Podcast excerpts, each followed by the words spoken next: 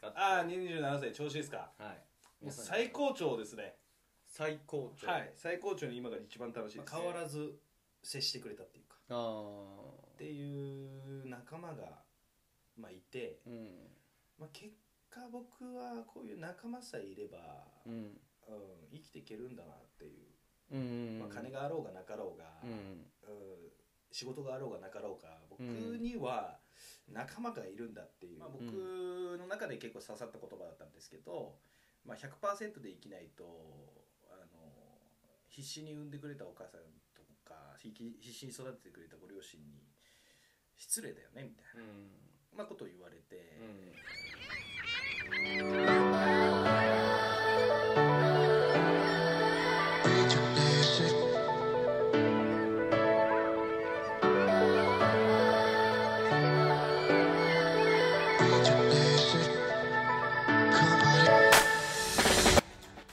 今日はちょっとテンション高めでいきます皆さんこんにちは WhatsApp1992 のインタビュアーのトミです当番組は1992年生まれ2020年5月現在27歳28歳の皆様がどんな風に今を生きているのかというのを軸に私トミーがインタビュー形式で1回かける100人に話を聞いていきますという番組になっています最初に僕は皆さんに聞きたいあなたは100%で生きていますか皆さんこの問いに何て答えますかね僕はあー100%の時もあるかなでも 75%80% の時が多いかなそんな風に考えました、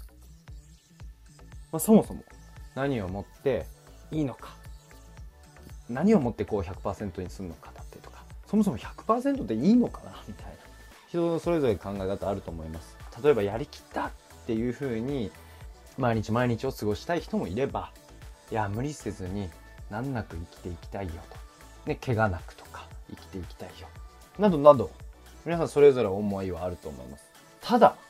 満足度100%っていう軸でいくと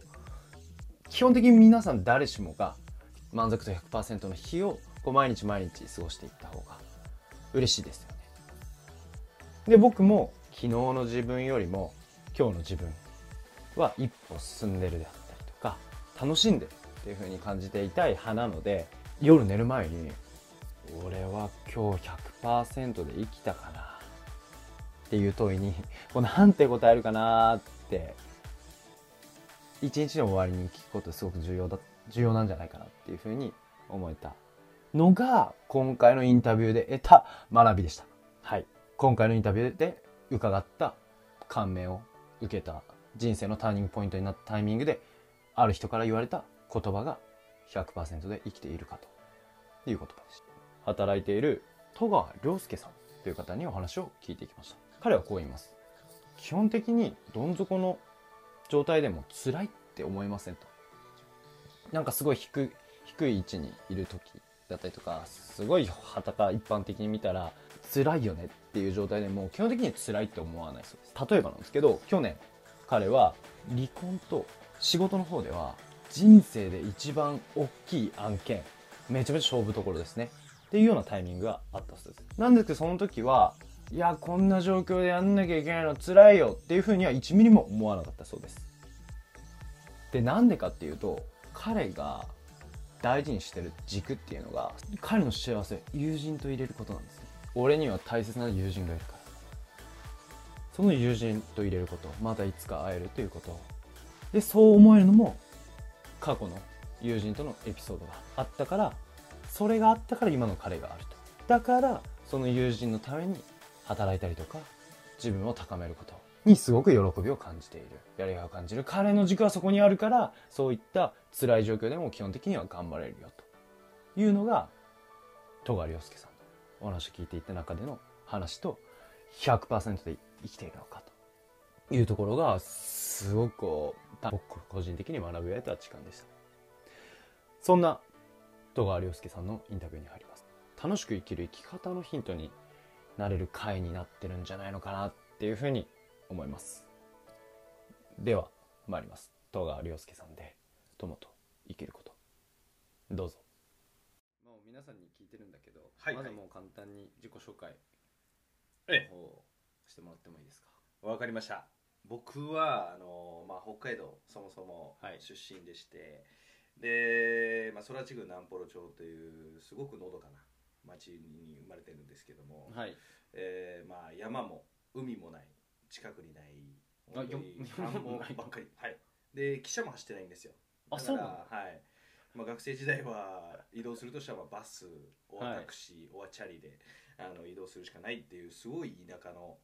町に生まれ育って、えー僕自身今東京にいるんですけども東京に来たのが、えー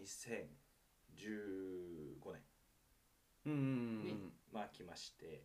まあ、それからもずっと東京で、まあ、暮らしている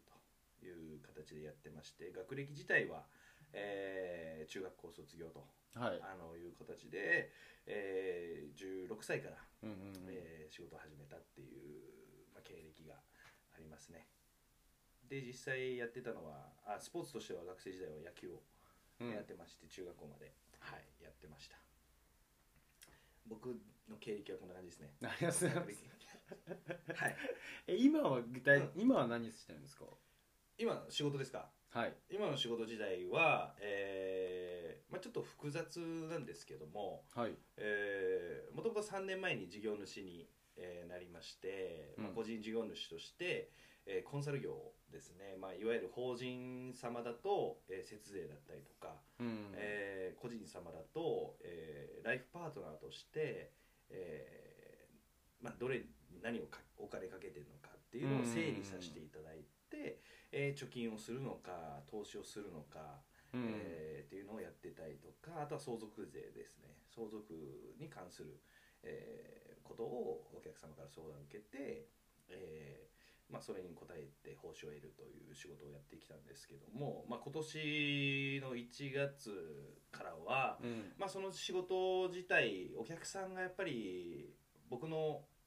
まあ、キャパを超えちゃったといいますうか、ん300人以上お客さんが増えてしまったので。まあ、あの今抱えてるお客様の、えーなんていうんですかね保全といいますか、うんまあ、サポートをしながら、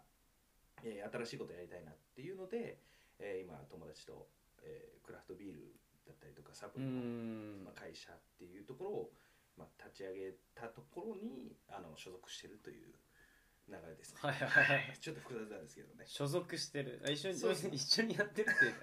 まあ、立ち上げメンバーみたいなところあでーまあ、専務、まあ、COO という立場ではいはい、会社に専務属して専務なのかなうん専務じゃないですね。ごめんなさい、これカットでお願いします。COO でやらせていただいてるって形ですね。あなるほどはい、そうです。あなんかいろいろその部分でその意思決定が変わった瞬間とかいろいろ話聞きたいなとは思うんですけど、ええええええもちろんもちろん。まあ代名詞のように皆さんに伺っている言葉がありまして、はい。ファッツアップ1992という名の通りはい。いや27歳の調子はどうですかああ、27歳、調子いいですかはいもう皆さん最高潮ですね。最高潮はい。最高潮に今が一番楽しいです。へまあ、僕って結構、その都度その都度楽しいんですけど、えうんあのーまあ、僕の人生って、まあ、結構山あり谷あり谷ありの、はいはいはい、まあ、差が激しいと言いますか、うんうん、差が激しい、差が激しいっていうか変化が多いんですね。うん僕の人生っていうのはあの一度結婚して見事に1年経たず離婚したりとか、あの前の仕事をですねソフトバンクの仕事やってた時にうん、うんいろいろやらかしましてあのまあいっぱいあのご迷惑をいろんな方にかけるという、まあ、ことをしてしまったりとかですね、うんえー本当に紆余曲折が激しいなっていう人生を、えー歩んできてますね。うんはい、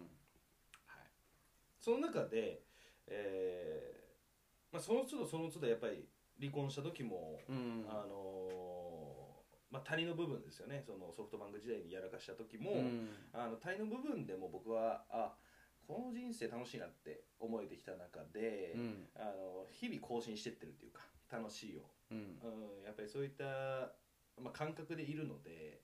もう毎日が楽しいっていうのが僕の中で一番ですね。はい去年の今と今年の今だったら、いうん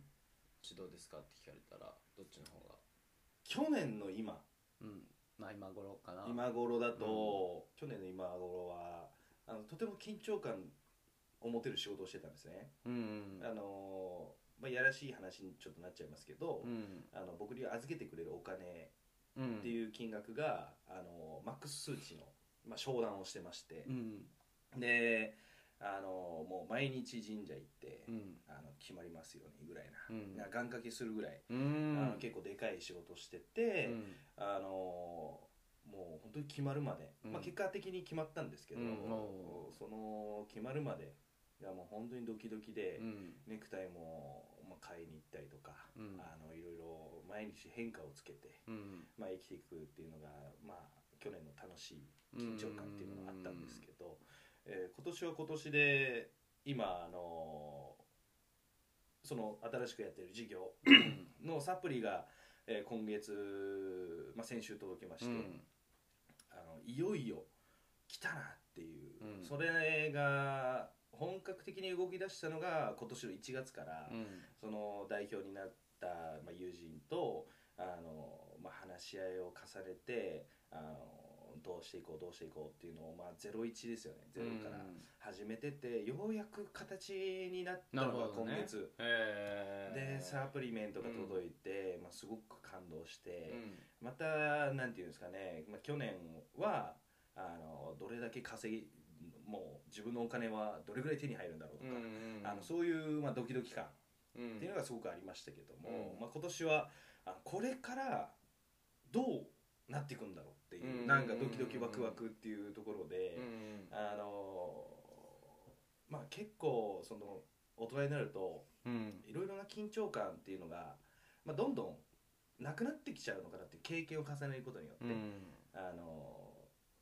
例えばですけど新卒であの入社した日とかは、うんやっぱりどんな会社なんだろうとか、まあ、そういったドキドキっていうのは、まあ、社歴が長くなればなるほどなくなってきますし、まあ、転職をされる方が多い今ご時世で、うんまあ転職1回目は結構緊張したけど、うんもう何回もしていくと。あの慣れてきてうんとかっていうなんか、まあ、そういうなんていうんですかね慣れがねあ慣れが生まれるのが、まあ、人生なのかなと思うので、僕はその緊張感っうんていうのは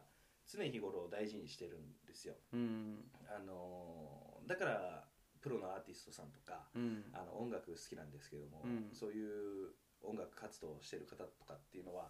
尊敬できる部分っていうのはやっぱそういうところで常に新しいものを求めて緊張感持ってやってるっていうところが僕は好きなポイントではあるんで。本当に自分の中でも緊張感は大事にして楽しんでやってますねその緊張感あをなるほどねだから今今もまあ昔もまあ常日頃まあ結構他人の時もそうですねあったけれどもはい最高潮ですよと最高に楽しいですはいああもうネガティブの「ね」の字はないんですね僕そうですね周りからネガティブになることないよねって常にあ言われますね僕に関わる方まあなんか今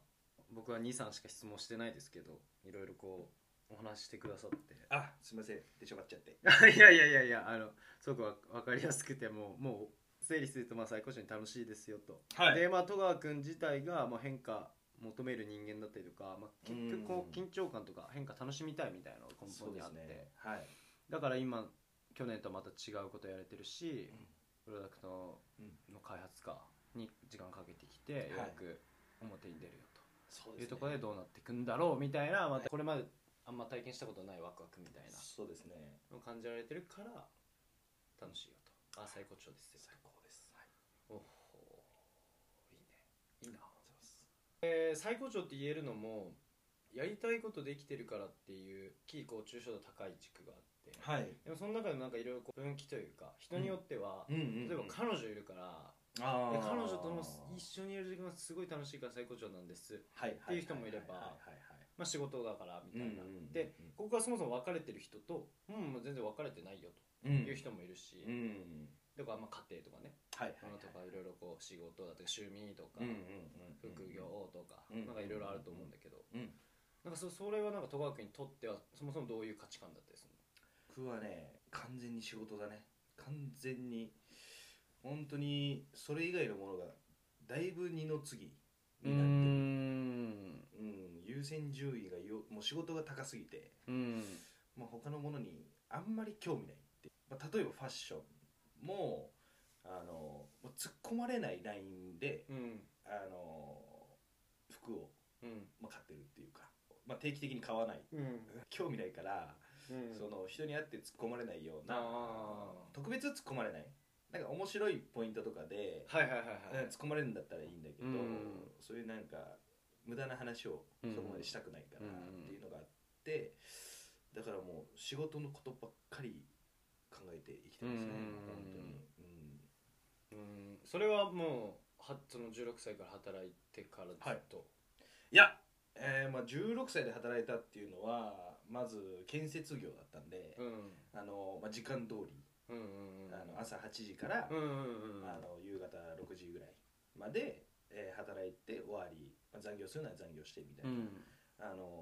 ー仕事はしてたので、まあ、それが16から18歳までやってたのかな、ううんん2年間やってたんですけど、まあ、その時は全く何も本当に何も考えずそれこそバイクが好きだったんで、うんバイクと車が好きだったんでバイクと車うんに命かけて生きてましたね、はいえーそれがだんだんなんか仕事にシフトしてきたのってどれぐらいの時期だったんですかえまあちょっと建設業をやられてる方にあのまあ語弊みたいなところで感じてほしくないんですけど、うんうんやっぱりあのー建設うんうん携わってきて、まあ、結構イメージとしてなんかオラオラって言いますか男気ある方がやるような職業なのかなってまず、まあ、僕がいた仕事に関してはもろ現場に出てうんあの作業をするっていうタイプだったので、まあ、それを管理する会社さんとかだったらまた別な話になりますけど、本当に合点な感じで、まあ、穴掘ったりうんうん上登ったりみうたんいな,、うんなんかそういう仕事を、まあ、常にやってたので2年間。うんあのまあすごいこわもてな先輩たちと、うんうんうんまあ、後輩たちもいたんですけど、えーそういう人たちと、まあ、やってて、まあ、やっぱり、まあ、2年間、まあ、そういった環境にいた中で、まあ、僕にちょっと合わないなって思ってはいたんですよ。うんうんあのーまあなんかオレオレ系って言いますか、うんなんかなんて言うんだろうなそういうガテン系の人たちってまあ俺すげえだろとかうんなんかそういう感じの方が多いんですけども、うん僕は結構そういうふうにはなれなくて、はいはいはいはいはいで、まあ、まあ僕の親友がいるんですけど、まあ、親友と、まあ、ちょっとその16歳から18歳、うんまあ、高校卒業するまでの間、えー向こうは、えーちょっと遠い町にうん下宿で、まあ、寮に、まあ、寮みたいなところに住んで住みながら住み込みで高校通ってたんで、まあ、年一会えるかなぐらいな感覚でしか会えてなかったんですけどその18歳終わった時に、えーまあ、帰って当然札幌に戻ってきてうんっていうタイミングで「あのまあ、お前いつまでそんなことやってんだ」と。うんまあ、自分変えるなら今じゃねみたいな、まあ、話をされまして、えーでその時にちょっと初めてあの、まあ、自分の人生このまま、うんまあ、普通に職人として、うんうんえー技術を極めて結婚して家買って子供生まれて、うんっていう、まあ、ごくありきたりな生活、うんまあ、すごく幸せなのかなとも思うんですけど、まあ、その時の僕はそれが幸せだなって当時18歳うん後半の。うんあの僕は思えなくてそれだったら僕何したいんだろうなと思った時にうん一番にパッと思いついたのがスーツを着て仕事したいと思ったんですよえーあそっかそれまでは職職人としてまあ現場でねはい、うん、やっぱりみんなが学生制服を着うてん学校行ってるとかっていう時に僕はずっと作業着で泥だらけにななりながら、うん埃まみれになりながら仕事をしててまあなんかキラキラして見えたっていう、うんうんまあ、ところが結構ポイントとしてあってなんかスーツかっけえなと思ってたんですよねうんうんはい、でスーツを着着,、ねまあ、着てなんか仕事できないかなと思ったのがきっかけですかね、うんうんうんはいまあ、親友に言われて、うん、スーツ着たいなと思ったのがきっかけで、まあ、そこから仕事のことを考えるようになりましたどんな時どんなシチュエーションで言われたか覚えたりするんですかえっ、と僕人生で、まあ、親友にん2回同じこと言われてるんですようんうんうんうんお前の人生こんなんでいいのっていうのが、まあ、2回言われてるんですけど、うんまあ、その1回目がその18歳、まあ、高校を彼が卒業して18歳の3月ですよねうんに、えー地元戻ってきてで、まあ、久々になんて言いますかねあの向こうも、えー学生生活から解放されて、うんまあ、次は彼は大学っていうタイミングで、あの久々に会ったんですけど、まあ、その時僕は、まあ、金髪でうんあのツイストパーマかけて、なるほどはい、結構見た目やんちゃうん形でや、まあ、生きてたので。うんで当然まあ少しも悪いことはしてましたし、うんっていうところでまあもう本当にシンプルに会って一言あの今のお前とは付き合う気ないっていう、えーはい、今後付き合っていくつもりはないしお前ダサくないみたいなうんまあ、ことを言われてで僕の中でやっぱりそいつ、えーと、うんまあ、同等じゃないっていうのがなんかコンプレックスでありまして、なるほどはい、向こうは学生ちゃんとややりきって生きてきたでうん僕は挫折してしまっあーうた、んうん、で親にも迷惑かけたし、えーまあ、当然なんていうんですかねそういううんなんかコンプレックスがあったので、まあ、なんか、うん、適当に人生を生きていこうと思ってたんですけど、うんまあ、本当にそのあの卒業して会いに来てくれた時のその一言がきっかけで人生変えたろうと思って、うんうんはいえーその建築をまずやめて、うんえーまあ、地元の南幌町っていうところに住んでたんですけど、うんえー札幌に引っ越しましたね一人暮らしではいここで意を決してそうですねこれはいじゃダメだと、そうですそうですあーあでもそこからその自分の価値ねそれまではさ車とかもうバイクにもああそうですねねもうみたいな、はいその職人としてそうですねやっていくってよりかは、うん本当にめちゃめちゃバイクも車もいじってましたし、もう本当に給料全額使ってんじゃないかなぐらい、うん 感覚でやってはいたのでね、うはいんっていうところでしたねうんでその中で親友の親友からそうですね「今のお前と付き合いたくないよ」みたいな話でまあそうですねそのようなえ話をされましえたはいえそこで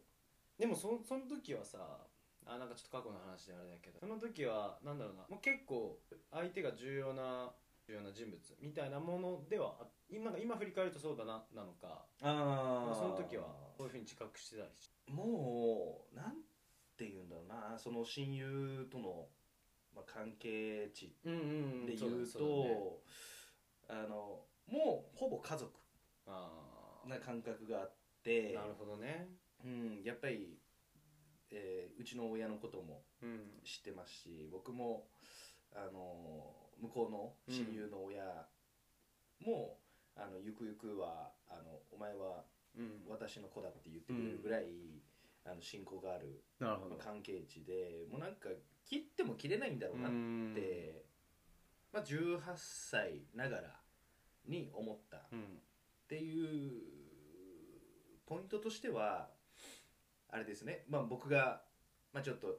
不良みたいなうんことをやっていた中で、まあ、彼はまっとうに生きててうんで、まあ、学生時代その彼にも迷惑をかけたりしたんでしょ遠隔で、うあのんまあ、戸川と付き合ってるんだったら試合出さないみたいなまあ野球やってたんですけどその親友うん野球の試合に出さないっていうので本当に試合に出してもらえなくてへえっていうところがあったりとかでめちゃめちゃ迷惑かけたんで僕は距離を結構置いてたんですけど、まあ、そういうなんていうんですかね緊張感ある生活から解放されてう、なんんかゆっくり久々に会える機会があって会った時にやっぱりこいつとは一緒にいるんだろうなっていうふうにうんやっぱり3年間離れてみてあの思えたっていうところがあったので。ちょっとこいつの言うこと一回聞いてみようかなっていう、うんなるほどはいねこういう感じのそうですね仕事だとそういうところにそうそうそうそういもう自分の時間もそうだしはい、生活のベクトルというかうん中心軸みたいのはうん結構仕事に割いてきたみたいう、なんとこなんだね本ほ他の人に認められたりとかそうそこら辺の欲求はそんなないっていう感じなんですかそしたらそうですね認められたいっていう師匠みたいな人はいます確かにあの身近の人でへえはい師匠、まあ、僕が事業主になってからずっとお世話になってるもうあの36歳とかで現役を引退された、うんあのもう、まあ、とんでもない人がいるんですけど、うんまあ、その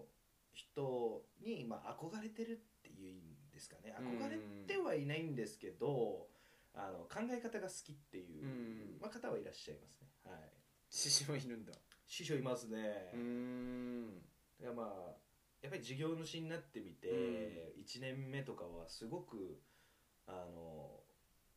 なんか追い込まれるっていうかうんなんか勝手に追い込まれるんですよねう、んやっぱりあの0か100か50かみたいな世界なので、何も働かなかったら給料ゼロだったんですよ、で、まあ、頑張っててもなんか途中で何かを解約されたりとかすると、うん戻さないといけないとか、うんあのが結構あるありましてマイナスな月とかもあったりとかして、うんうんうん何のために生きてるのかなとか一瞬ですけどあのパッて思ったりとかしたりとかもする時もあるんですけどあの、まあ、その師匠からそのもう事業主になったからにはその周りの目を気にしてあのやっていくんじゃなくてもう自己実現の力を身につけないとやっていけないぞって言われて。でそっからですねもうガラッと、まあ、事業主の価値観になったといいますか、うんまあ、その考え方になってからあの社長さんたちとも仲良くさせてもらえるようになったりとか呼ばれるようになったりとかっていう、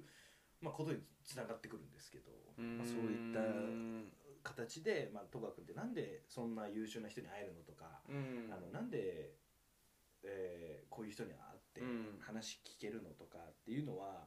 よく質問されるんですけれどもまあおのずとなんか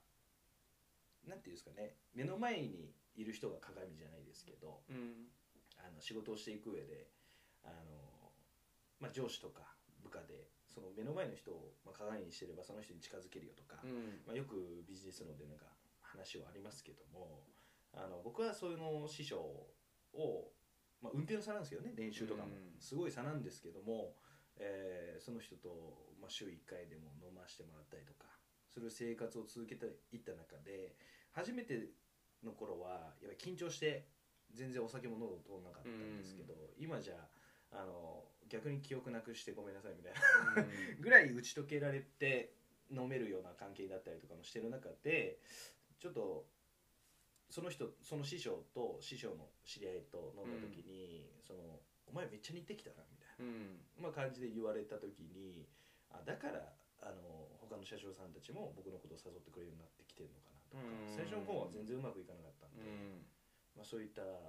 ことで、まあ、自信につながってあの、まあ、生きてってるっていうのが僕の人生ではあるかなって感じですうんうね。んうんうんなるほど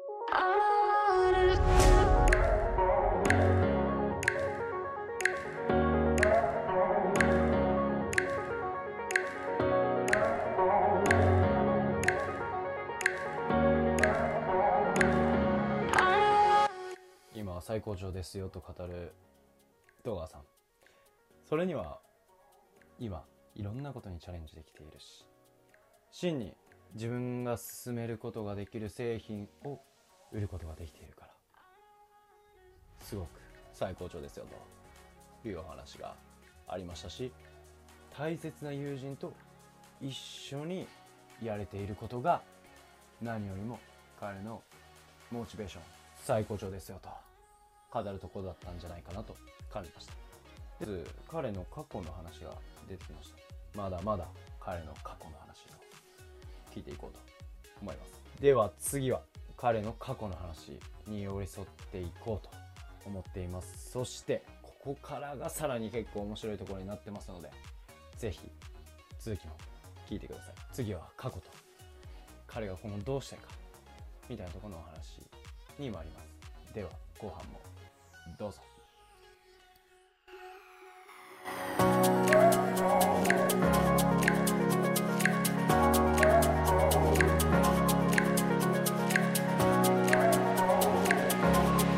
「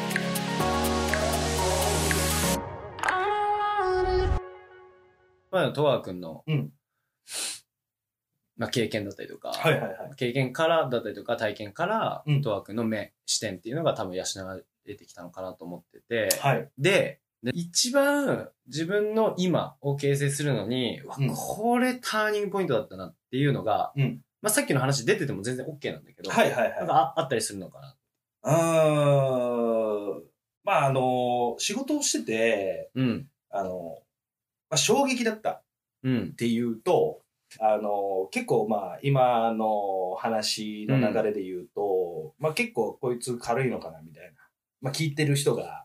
思うかなみたいな。うんなんかいろいろ、まああの、コロコロ変えやがってみたいな。うんまあ感じじゃないけど、まとめると、なんかそういう、なんか今、なんか新しい、日々新しいことを求めて、あの、日々刺激を求めてみたいな。まとめると、そういう形で思われちゃうことが多いかなって。うんまあ、今も現に、まあ、あの、二つの種類の、まあ、仕事をしてるとかっうていうんのうんもあるし、うんっていうところはあるんですけど、まあ、その中でも僕はこの事業主になった時に、えーまあ、会社自体には所属しててあの代表っていうのがいるんですけど、まあ、その代表に言われたのがあの知識は礼儀だうとんいうふうにまず言われて、えーだからこそあの、まあ、コンセルをコンサルをしていく中で、あの2つに絞っていくってさっき話したんですけど、うんあの結局は戸川さんに任せるとかっていうふうに言ってもらえるように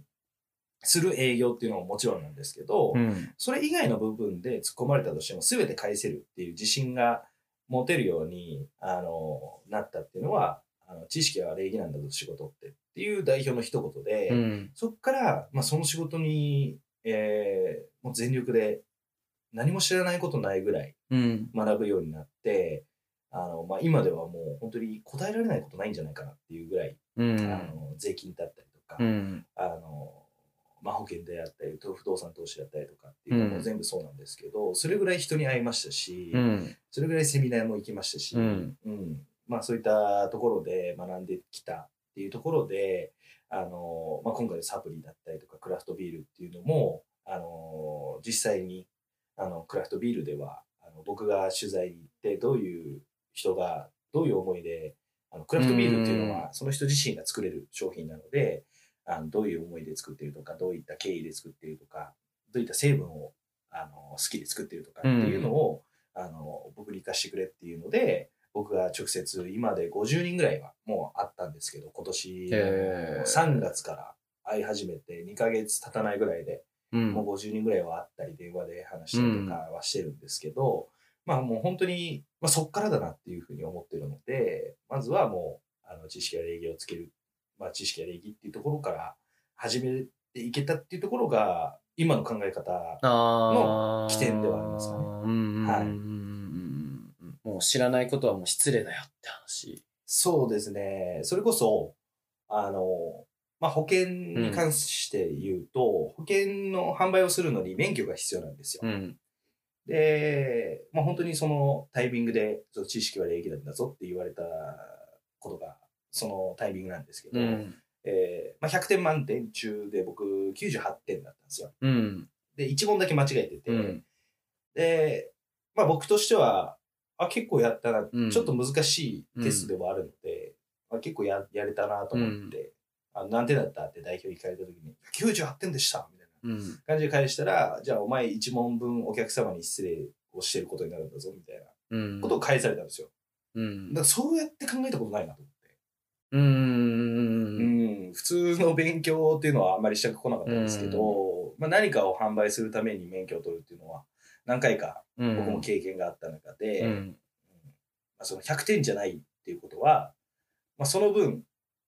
誰かに嘘をつくことになるんですよ、うんっていうふうに言われた時になるほどなって思って、うまあ、これぞプロだなと思ったうんですよ、んまあ、ビジネスをしていく上で、うんだからそのうちの代表っていうのもやっぱりあの普通に仕事してる、うんまあ、代表さんだったりとか、まあ、そういう人たちと比べるのは失礼なんですけどもやっぱ年収が桁が違いますし、まあ、そのうちの代表にあの毎日あの本当にいろんな業者のあの業種の社長さんたちがあの相談に来るようなうんまあ、今後どうやって仕事してったらいいですかとか、うんまあそういった相談まで受けてるようなうちの代表はそういう方なので、うんまあ、そこがもう本当に今の価値観を生み出したのはあのその代表に出会ってからって感じですかね、うんその言葉をいただいてからっていうことですね。はい、とわくんを形成するのに、まあ、すごく重要な要素はい、考え方みたいなのでその知,、ね、知識は礼儀だって言われたところで、はい自分との価値観としてのプロとして、うんまあ、当たり前のレベルっていうのをそうですね。多分ちょっと言い方変えると当たり前当たり前のレベルをこうめちゃめちゃ高く持っておこうみたいなそうですね。はい。だからめっちゃ勉強するしそうですね。知識も自分でも入れるし、まあ、最低限ねはいはいはい。もう当たり前の水準はめちゃめちゃ高く置いておこうん。うっていうことなのかなってそうですね。思っていたんだけど、とは一方でなんかその変化を受容するというか許容するみたいな、その東和君の思考性うんうん。がなんか結構最高潮ですっていうところの、うん。なんか大きい一つの考え方なのかなと思っててそれでは、、うんなんかいつ頃からそういう考え方をするようになったのかあ思あ。なんか、パッとうんうん思いつく、タイミンそうグでとかあっすたりねするよ。そのタイミングで言うと、うんまあかなりポジティブになったのは、そのソフトバンクの営業うんをを退社してから、ほんえーの21歳とか、うん僕ソフトバンク自体は3年間いたので、19、うんあ、19歳になる直前ぐらいから、うんえー21歳までいたんで、本当まあ3年ぐらい。ですね、まあ、いたんですけど、まあ、それを辞めた後ですかね、うん、から、ガラッともうポジティブになったっていうか、うん、えーうん、ずっと。それはちなみになんでなんですかえー、っとですね、まあ人間ってまあいろんな経験をしていくと思うんですけども、本当に、まあ、その時に最高潮に、まあ、周りの人に迷惑をかけた、まあ、ことがありまして、んまあ、その、まあ、内容としては言えないんですけど、はいあの、まあ、結構本当に、なんていうんですかね、まあ、自分の人生やめたろうかな、みたいな。あもうそれぐらいのもうそれことだったぐらいんのだことがあったんですけど、まあ、それが終わって、うんで、まあ、誰もいなくなるだろうなと思ったんですよね。自分の周り周りに周りからは誰もいなくなるだろうなと思って、まあ、自分からもう、えー連絡するのを拒否してたりとか、うんまあ、自分から連絡することはなかったりとかっていうので、まあ、人と関わることを結構やめてた時期だったんですけど、まあ、その中で、えー、辞めた後の正月ですかね、うんにあの、まあ、結構な人数が僕ん家にお来てくれて、まあ、変わらず接してくれたっていうかああっていう仲間が、まあ、いて、うんまあ、結果僕はこういう仲間さえいればうんうん、生きていけるんだなっていう、うんまあ、金があろうがなかろうが、うんうん仕事があろうがなかろうが僕うんには仲間がいるんだっていう、うんまあ、ちょっとルフィ的な発想なんですけど、うんうんうんワンピース的な発想なんちゃうんですけど仲間がいたよっていう うんところで本当にそっからですね、まあ、僕はもう今後人生、うん、ホームレスになろうがどうなろうがうんまあ、そんそうなったとしても、まあ、離れる人はいないだろうなって、うんあのまあ、離れていかない人はいるだろうなっていうのがあるので、あのまあ、そういう人たちに会うためじゃないですけどその人たちと楽しく過ごすために仕事もしてますし、うんうん、お客さんのためにもそうですけどっていうところに変わっていったのが、えーそうですねソフトバンク卒業し卒業じゃないなやめると会社していかないですね。はい。っていう感じです。えー言えない話なん だねそうですね。あの、オフにしてくれたら言いますけど。 まあ今ダウイスオフにしてくれたら言いますけど。どん底になった時にね、こう自分の本当に大切なものは何なのかっていうのをこう、知ることができたっていうことなんそうだだよねね。きっと仲間っていうか、もう別にもう仕事がどうでできるとうかん。じゃなくてう、ん。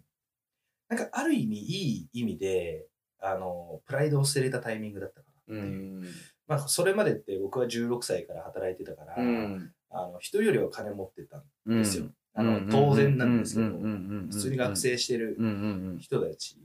まあ、大学もそうですよね、うん大学行きながらバイトしてる人たちとかから比べるとあの普通に僕は普通の収入をもらってたので、まあ、他の人よりあの練習があったっていうところで、まあ、そこをなんかモチベーションにじゃないですけどお前らより稼いでんだぞみたいな、まあ、それって社会人になると一気に覆されたりとか、うんうんあのそういうこともあるとはつゆ知らず、うんまあ、そういうことばっかり、まあ、なんかなるほどみんなにおごってあげたり、うん同級生におごってあげたりとか、まあ、するようなことをしていった中で、まあ、それができなくなってしまったんですね。うんおごってあげるとか、あの、まあ、極論、まあ、結論言っちゃうと、まあ、お金でつなげてた友達もいたのかな。うん後輩なり。うんうん。僕が金あるから、じゃあ僕が誘ったら来てくれるとか、うんまあ、そういう人たちが、あの、多いんだろうな。うん僕は勝手に思ってましたし、昔の行いからも。うんあの人を受け付けなかったりとか、うんまあ、とかくちょっと怖いよねとかうんっていう印象を与えてしまっていたうんのうんうでっんていう中で僕はもうそこでお金で握るじゃないですけど、うん友達を握ってるっていうことが多かったんで離れていくだろうなと思ったらそれが離れていかなかったなるってほいうとどころがすごく、うん、自分の中での変化がありましたねうんだいぶ、なるほどねまあそれそうそうそうそうそうプライドを結構捨てることができたきっかけそうそうそうそう俺の人生なんかもうすごい下まで見ちゃったからうんこれ以下になることはないだろうっていう、うんこっからは俺の人生全て家電だろうと思うんって生きてるんですよ、うんそっからは特に、もうあとはもうねそのポジティブにそ考うだねえてうん聞く方がいいっていうことが分かったから、うん別に変化に対してもそんなにこうなんつうんだろうな抵抗なくそうだね受け入れてるっていうそうねうん感じですかねそういうことです合ってます合ってますあーまあっていうのとあとささっき出てたその親友の一言だよねいつまでそんなことやってんのっていうまあね18歳の時にそう18歳とうんあのー俺が自由の死になるうんタイミングうんにも言われてるね。僕のうんそのコンサルやる前の前職うんの時に言われたんですけど、うんまあ、その時にはもう僕は東京であの支店長っていう形で、うんまあ、あの支社を任されてまして、うんで、まあ、本当に責任者として仕事をやってて、でまあ普通に、まあ、固定給あって、うんちょこっと具合あるような、うんえーまあ、仕事をしてたんですけど、あのまあ、僕はもうここで骨をうずめるのかなみたいな。うそんういうふうに思ってて、まあ、当時あの付き合ってた彼女と、うんまあそのまあゆくゆくは結婚して離婚するんですけど、うんまあ、結婚する前で、うんまあこういうの仕事をしてたら安定だし、うんうん結婚も、うん普通にできるんじゃないかなっていうところではあったんですけどその親友にまたあ僕が事業主になる年の、うんえー正月にうん本当に2人で会うってことがなかなかないんですけどたまたま、まあ、東京にいる友達が僕とそう親友しかいなくて、うんまあ、2人で飲もうかみたいになって、まあ、正月に普通に2人で飲みに行ったんですけど、うんまあ、その時にあの、まあ、いつまでそんなことやってるんだとまたうん言われましてで、まあ、僕町田市っていううんちょっと東京の外れで仕事してたんですよ会社があったんで町田に。うんで、その町田市にずっといたので、まあお前都内の都心、東京にいるのに、都心でチャレンジしなくていいのみたはいな。またそういうなんかた焚きつけるようなことを、あまあ言ってきまして、で、その日の、まあその飲み会のうちに、ちょっとお前に会ってほしい人いるみたいなところで、あの、人紹介されまして、えそれが今のえコンサルの会社の、えーまあ今独立しちゃったんですけど、当時のマネージャーで、ーうんで、まあ、その人と1月に会って、うんで、2月に会社入ること決めて、うんその会社行くこと決めて、うんあの、まあ、僕も会社の視点っていうか、まあうん支社を任されていたのでうん、まあ、2ヶ月くださいっていうので、申し訳ないですけどっていうのその会社の次の支社長になる人に、まあ、引き継ぎをして、えー5月に、あの、まあ、コンサル事業に来るという形でえ授業をしてもらったっていう背景があるんですけど、え、その時にはどう、どう思ったのなんかまあ行動ベースでいくと今の話だと思うけど、そう実際に言われて。そう、まあ、ちょっまあ、その時は、いや、俺だって結構頑張ってんだけどな。 まあ、正直な話、別にそんな年収低いわけじゃないし、まあ、あのね、結構稼いでる方だったんじゃないかなとは思うんだけど、あの、まあ、そいつからしたら、まあ、都内で勝負しかけないでどうすんだよ、みたいな。うん。うん。まあ、当時、うんその彼の思いが、せっかく来てるのにっていう、まあ僕を思っての言葉だったんですけど、まあなあ、みたいうんな感覚で僕は聞いてて、で、まあそのマネージャーに会った時に、えーその、まあ僕の元マネージャーですね。うん。前職、あ、今のコンサルのうん。方の前の元マネージャーに会った時に、まあ人生変えてみないかっていうので、うん。まああのまあ、そのマネージャーに言われた言葉っていうのが、 まあ今何パーセントで生きてるのって言われたんですよね。で、何パーセントって言われたら何パーなんだろうと思って、うんまあ5、80%ぐらいですかねみたいな、うんまあ、ことを言った時に、まあ僕の中で結構刺さった言葉だったんですけど、まあ100%で生きないと、あの、必死に産んでくれたお母さんとか、ひき必死に育ててくれたご両親に失礼だよねみたいな、うん。まあことを言われて、うんまあ僕はもう、まあ他の、えー周りの友達だったりとか、うん。あの、27歳、今年28になる人たちに比べると、まあダントツぐらい親に迷惑かけて生きてきてるので、まあ結構それが刺さって、うんまあ確かに、まあ常日頃うん100%で日々を過ごしていけないっていうのが、なんていうんですか、やっぱり責任者だったんで、うんまあ自分の思うようにいかなかったり、上からの指示は下に伝えて、うんまあ。下からの意見うんをあそうね自分で殺してとかっていう仕事をしてたので、うんまあ確かにな、みたいな。自分のやりたいこと100%できてないな、うん。みたいなところが、まあ、あったので、まあ転職を決めたっていううんところはありましたね。はい。ああ。で、そこで自分の価値観みたいのをバッと書いバてーッとそうですね、100%で、いくよ。まあ毎日全力で生きようっていうふうに思いま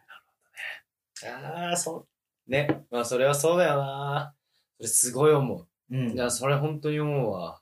うわ、今日75や。みたいな。はいはい。うわ、しょうもない一日、この俺、みそうそうたそういな。いや、でもなんか今、その過去の話聞いてて、トはいー君って、めちゃめちゃその礼儀とか、そういう言葉にすごい敏感なんだなと思ったの。そうですね。だって結局その人に、その言われた言葉って、うんさ、100%生きていかないと、うんあ、。まあ何パーセントですか ?80% です。うん。え、100%じゃないうん。の ?100% じゃないと、親に失礼じゃないうん。とか、お世話になった人に失礼じゃないっうん。ていう失礼っていうはいはい。言葉が出てきて、うん。で、その前は、えっ、と、あ、その、そうそう、社長さんから、うん。何も知らないのは、うん。あの礼儀じゃゃないでしょ。はいはいはいはい。知識は礼儀だよ。うん。うっんて。いう、またね、うんもうその失礼っていう礼儀っていうのは、こうなんつうの、うん。あの、人としてのマナーっていうか、こう、さい、いなんだろうね。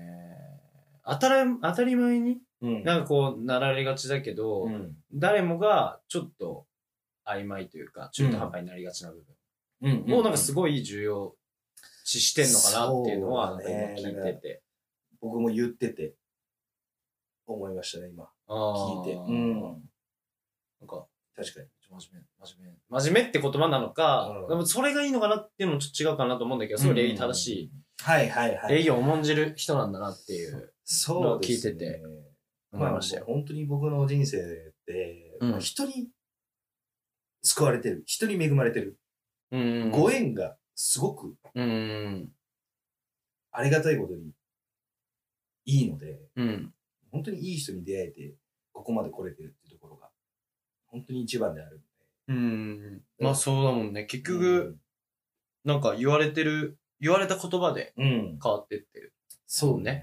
親友、そう社そ長うそうそう。その元マネージャーの人。うん。まあ、焚き付けはね、親友がうん2回もあるんでしょ、あるからね。そうなんですよね。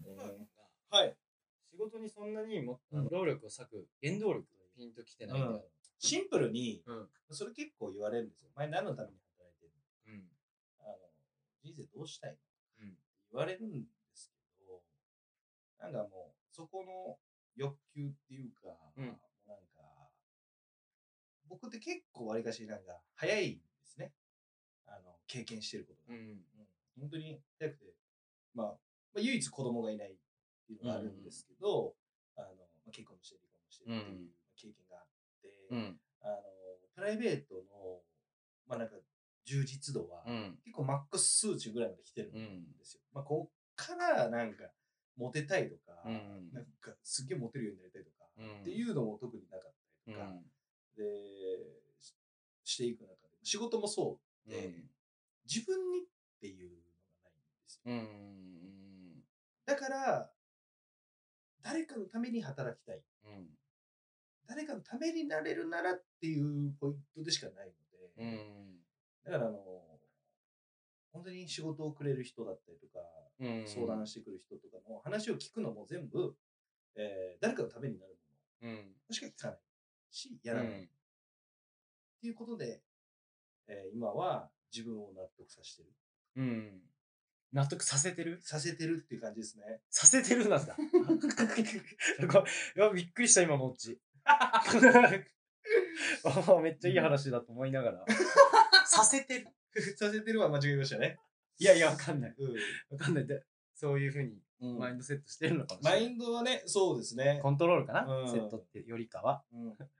ら心からそう思えてるからかなっていう感じですね。今はね。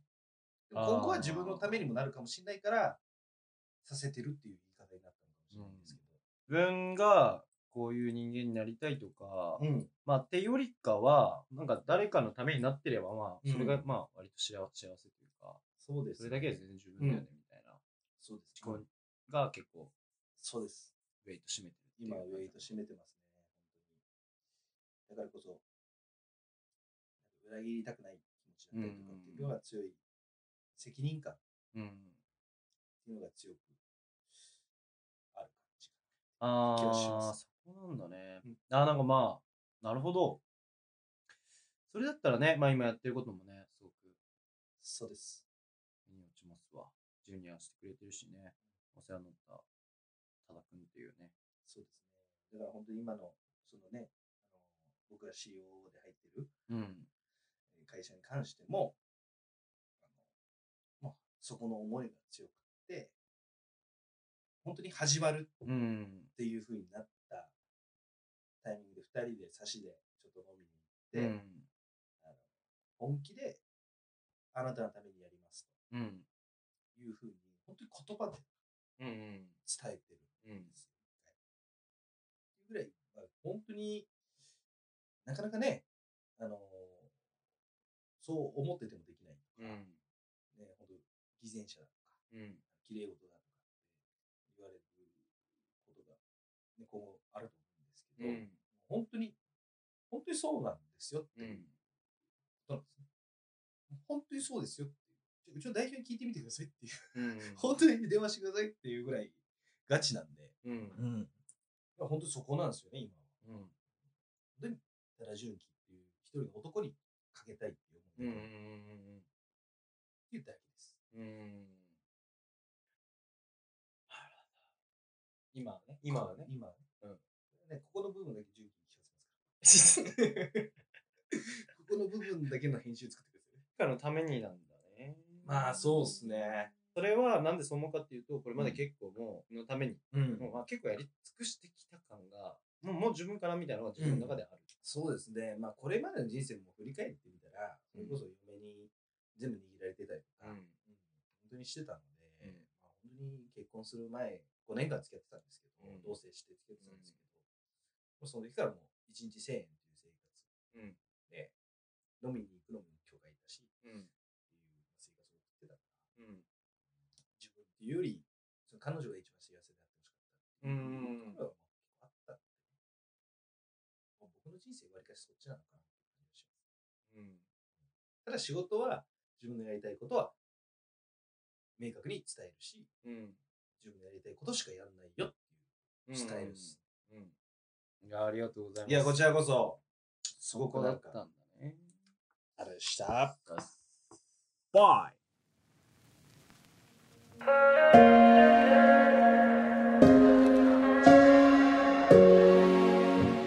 はい。では今回の第7回目の FATSAP1992 は以上です。以上で終わります。はい。皆さんどうでしたでしょうか僕はね、冒頭でもお話しさせていただいたように、あなたは100%で生きていますかこの問いが心に すごく刺さりました。なんでか。ちゃんと100%って答えられない自分がいることが恥ずかしいなと。というふうに思ったことともう一つ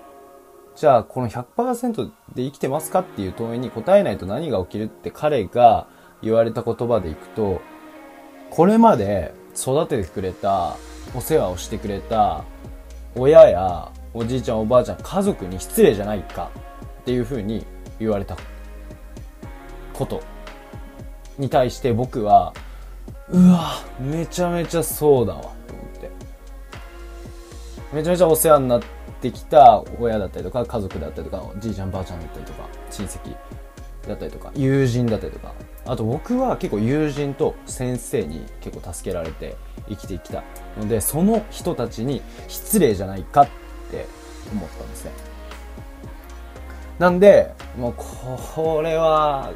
くーっとあの結構しびれたワードでしたねあんまりこう許容するものでもないかなと思いますが個人的にはちゃんと100%の満足感で生きること今日もやりきったなと今日も100%で生きたよお父さん母さんじいちゃんばあちゃんお世話になった皆さんっていうようなね感謝を伝えて寝れるような人生にしていきたいというふうに思えためちゃめちゃいい時間でしたで次回は北海道の市役所で働いている俊藤祐介さんに話を聞いてきました市役所を選んだのかなんで公務員という道を選んだのかであったりとか普段どんなポイントを軸に生きているのかみたいな喜びって何みたいな話だったりとかを聞いていきました後半で聞いていただきありがとうございましたではまた次回会いましょう FATSAP1992 ボリューム7でした